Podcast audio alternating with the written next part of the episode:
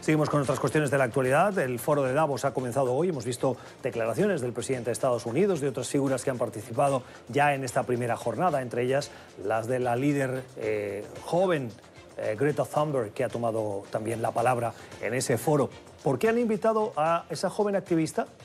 Según el Foro Económico Mundial, las prioridades de este año, todas las cinco prioridades fundamentales de la edición de este año, giran en torno al medio ambiente.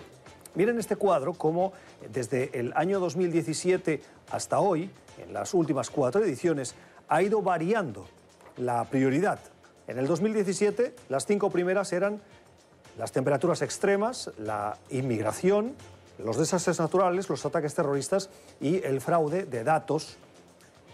Pues bien, eso ha ido variando y en esta edición las cinco prioridades todas están vinculadas al cambio climático.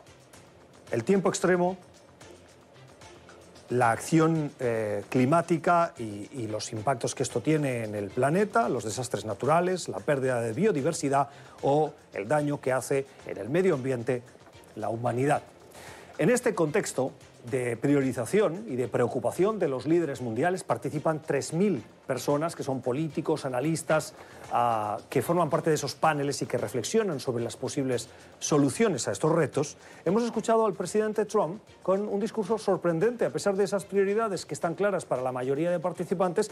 Ha dicho Trump que hay que rechazar a los profetas de la fatalidad, en referencia a activistas del medio del cambio climático que piden a los gobiernos que se movilicen, que adopten medidas, entre ellas Greta Thunberg, eh, quien también tomando la palabra ha dicho que hay políticos que tiran leña al fuego y así el uno y el otro se retroalimentan en esa batalla dialéctica mientras, como dice Greta Thunberg, el planeta sigue eh, caldeándose porque cambia, porque está cambiando el clima. En Davos está el presidente de la Fundación Thomas Reuters, el señor Antonio Zapula. Señor Zapula, gracias por estar con nosotros esta noche aquí en Cuestión de Poder.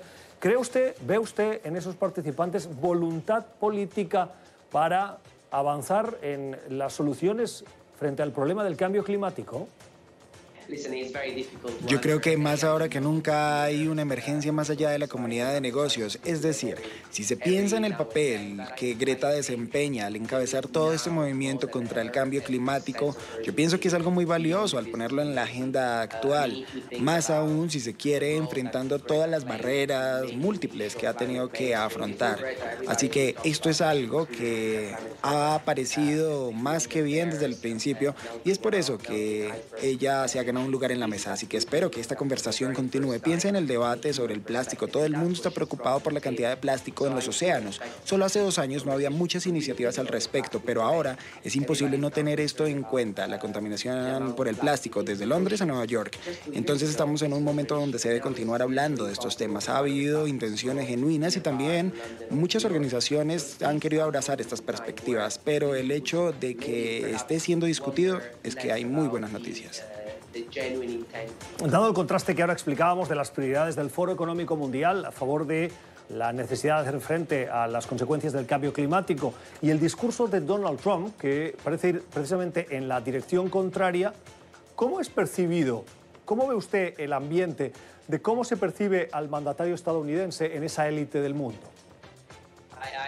Puedo decirle que el salón estuvo lleno. Como puede imaginarse, es una intervención del presidente de Estados Unidos, pero diría que invitó a una conversación en la que obviamente había diferencias con las audiencias, así que fue lo que se puede esperar del presidente de Estados Unidos al respecto. Es muy difícil para mí decir cómo él ha venido siendo percibido de manera específica, pero creo que en términos generales es alguien directo, claro y una figura muy polarizadora a donde sea que vaya. Así es. Por eso mismo es difícil para mí decir cómo él es percibido de manera particular, pero al estar aquí puedo decir que se ha pronunciado en un tono muy claro sobre dar la bienvenida una vez más a un momento optimista en el que obviamente ha habido una solidez económica y así lo ha respaldado por parte de los Estados Unidos. Y sus declaraciones siempre son contundentes y eso es lo que puedo decir por ahora. Claramente intenta persuadir a todos con su discurso y pretende dejar una muy buena impresión en la comunidad de negocios, pero es importante tener en cuenta que es una comunidad muy diversa y extensa. Es el análisis desde Davos de Antonio Sapola, es el presidente de la Fundación Thomas Reuters. Señor Sapola, gracias por haber estado con nosotros. Feliz estadía en Davos. Feliz noche. Gracias.